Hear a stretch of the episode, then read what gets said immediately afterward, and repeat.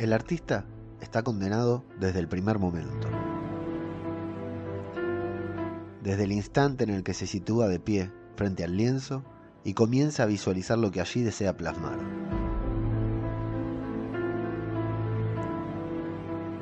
Puede elegir cualquier gama de su paleta de colores.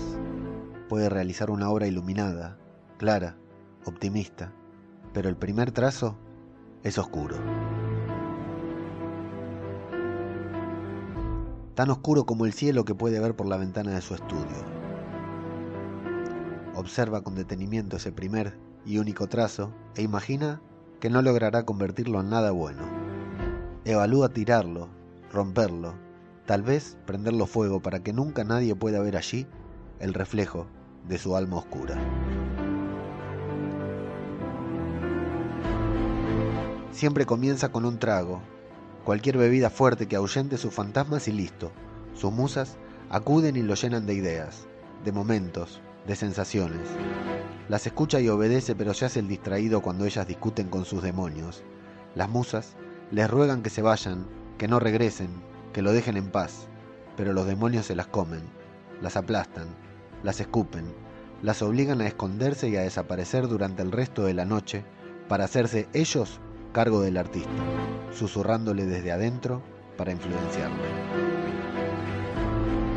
Él no quiere escucharlos y bebe, bebe rápido y mucho, una copa tras otra.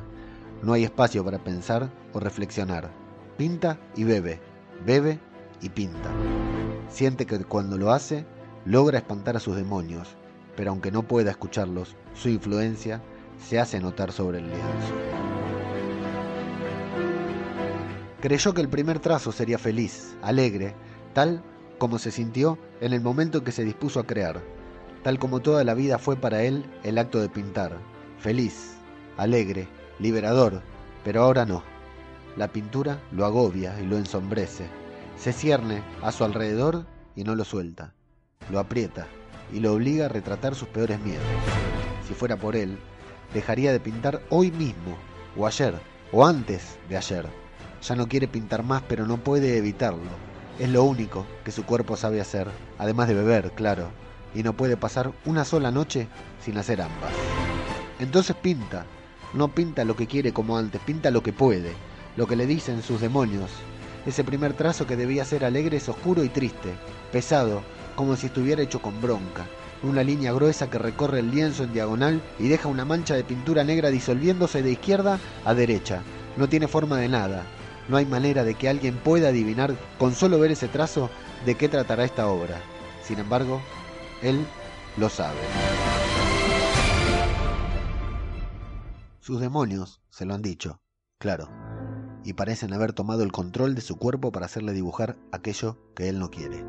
Si ustedes lo vieran dibujar, se sorprenderían de verlo arrojando pincelazos sueltos a diestra y siniestra, con los ojos cerrados, negándose a ver la forma que van tomando, porque eso es lo que más le sorprende cada vez que abre los ojos para volver a beber o para abrir una nueva botella y arrojarla vacía contra la pared, que la obra va tomando forma. Una forma oscura, pesada, pero que le gusta, la odia pero le agrada. Y comienza a notar que le gustará a todo el mundo y que podrá ganar unos cuantos billetes cuando la venda. Se alegra y entristece al darse cuenta de cuánto representará en su vida, en su carrera. Él quería pintar con luz, con colores, pero terminó pintando en tonos grises y negros.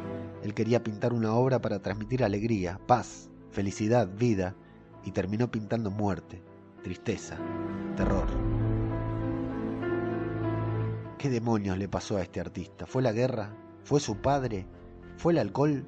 ¿La proximidad de la muerte? Nadie lo sabe. Él tampoco. La diferencia es que a los demás no le importa, pero a él sí.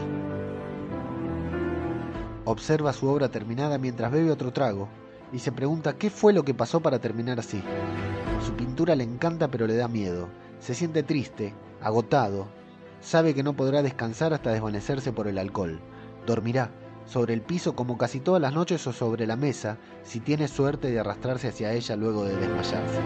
Son pocas las noches en las que logra llegar de pie hasta su cama y dormir como lo hacía antes de convertirse en lo que ahora es.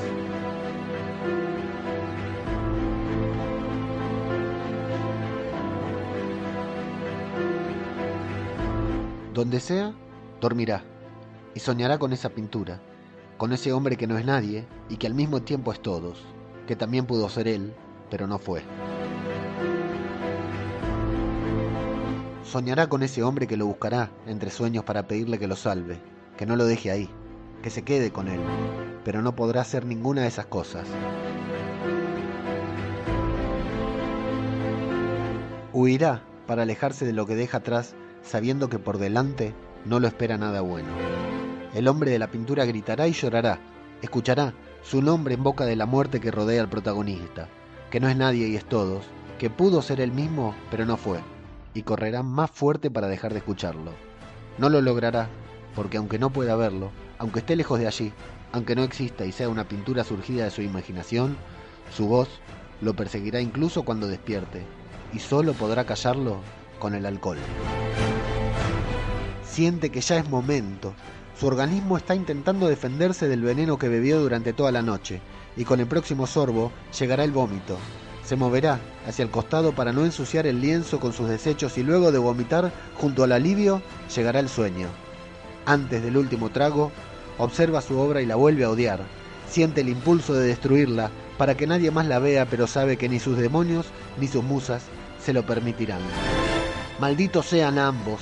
Finalmente se pusieron de acuerdo y todos están satisfechos, todos menos él, prisionero de ambos y rehén de los miedos que se niegan a abandonarlo para ayudarlo a crear.